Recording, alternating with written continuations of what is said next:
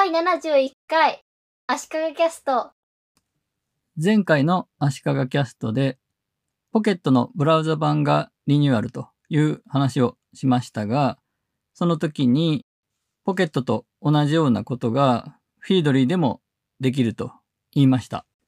フィードリーは RSS リーダーと呼ばれるもので、自分が登録しておいたブログやニュースサイトの記事をまとめて見られる自分だけのニュースサイトみたいなものが作れるツールなんですが、ウェブブラウザに拡張機能を入れておくと、今自分が見てるウェブページをフィードリー内の後で読むというリードレーターというところに入れることができます。フィードリー上で記事の一覧を見ていて、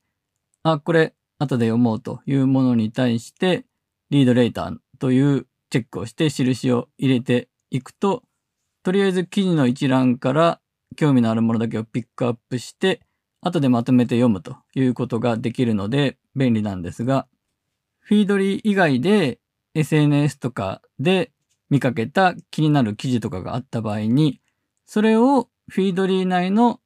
リードレーターのところに入れることができて、まとめて管理できるので便利なんですね。そしてフィードリーにはボードというのを作る機能があって、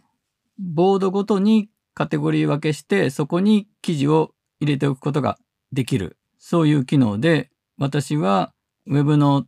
テクニックとかテクノロジーに関するネタを入れるボードとニュース的な記事を入れるボードと2つ分けて使っています。これはフィードリー上で記事を見ながらそれぞれのボードに割り当てられるんですが、ブラウザの拡張機能を使うと、先ほど言った今見ている記事をリードレーターに入れる代わりに、もう直接ボードを指定してボードの中に入れることができます。なので実際に記事を読んで、あ、この記事はいいなと思ったものはボードに入れておいて、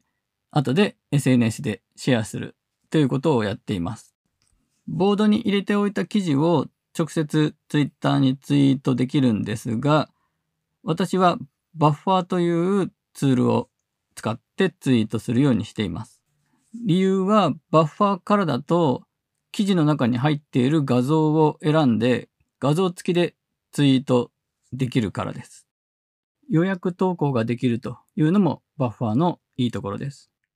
Feedly のプロ版以上だとノートという機能があって記事に対してメモを残しておくことができるんですね。なので私はツイートする時の文面を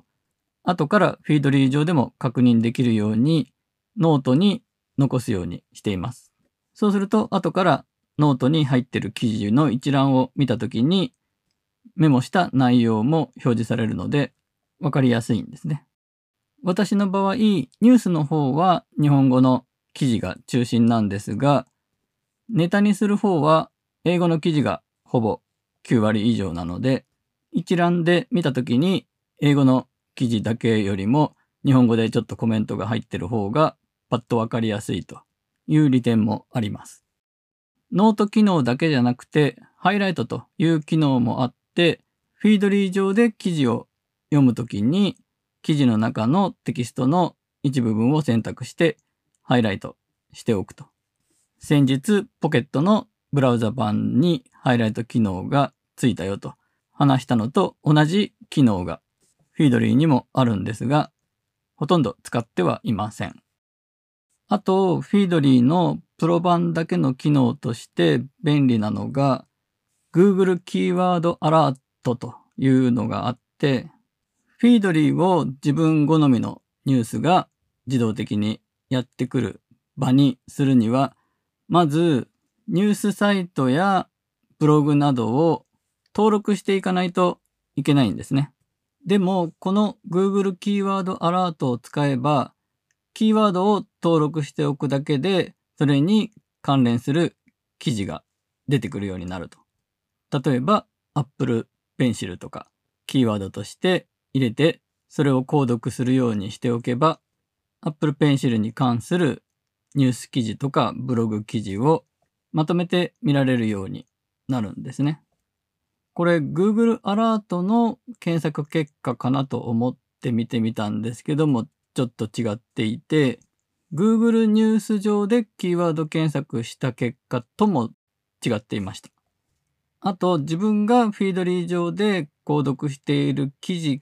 から検索する機能もプロ版だけみたいです。さっき言ったバッファーでシェアする機能もプロ版だけみたいですね。 Evernote、Pocket、OneNote に保存するのもプロ版だけです。ということで、ポケットっぽいフィードリーの使い方と、フィードリーのプロ版だけの機能の紹介でした。あ、プロ版の上にチームというプランもあるので、プロ版以上の機能ということでした。